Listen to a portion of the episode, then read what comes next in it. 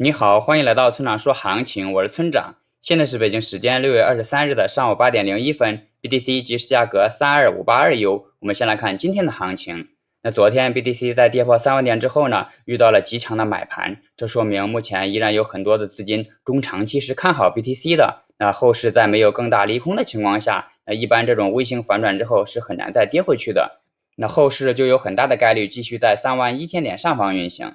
那目前上方最近的压力位在三万三千点到三万三千五百点附近。那突破了三万三千五百点，就会上攻三万五千五百点。那总结一下就是啊止跌。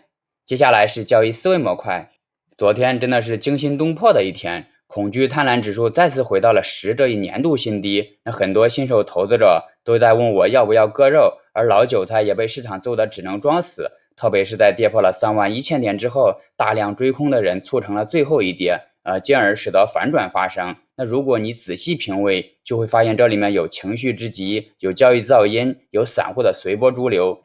在这种情况下，如果你还能保持独立思考，那说明你已经通过了残酷的考验，并正式拥有了一名合格交易员的素质。可以说，未来已经没有什么能从心理层面上战胜你了。那如果你还没能做到独立思考，也不要灰心，因为我们每个人都是从这里过来的。